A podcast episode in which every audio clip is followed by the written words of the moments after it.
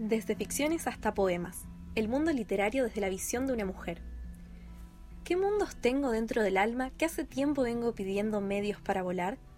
Una producción juvenil de estudiantes de la Escuela Técnica Carlos Guido de Hispano en colaboración y para la Biblioteca Popular Alfonsina Storni. Esto es Escritos por ellas. Episodio 2, Rosario Espina. Rosario Espina nació en Arroyo Seco. Actualmente vive en la ciudad de Rosario. Es periodista cultural y también profesora de literatura. Publicó un libro de poesía llamado Formas de ordenar el ruido. También participó en ciclos de lectura.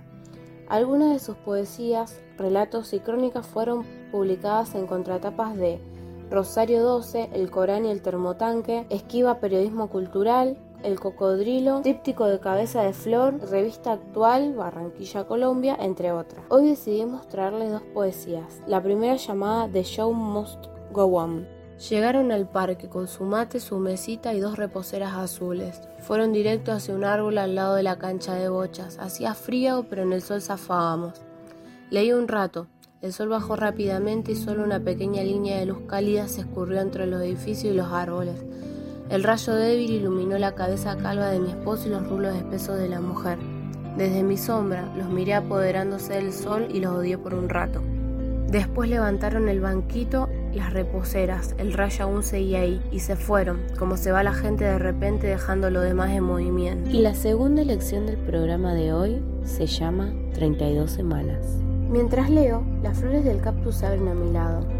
Mi hija nada en mi vientre, ya no se mueve como pececito, más bien es torpe. Una de sus manos, o quizás su codo, se dibuja en mi panza, la deforma. Mi piel queda tirante por la presión que ella ejerce hasta que cede. Observo el cactus que estuvo conmigo tantos años sin florecer y es casi el mismo tiempo que duró el tratamiento. Sin embargo, hace unas semanas comenzaron a crecerles brotes algodonados que fueron alargándose.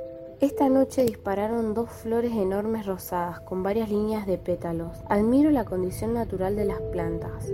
Ese modo paciente de estar ahí, de contener el musgo, la oscuridad. Cuando despunte la mañana, las flores comenzarán a cerrarse, a hacer una extensión cobriza, seca. Somos también nosotras parte de este movimiento. Esperamos que hayas disfrutado de este relato tanto como nosotras y que puedas seguir escuchándonos en el próximo episodio.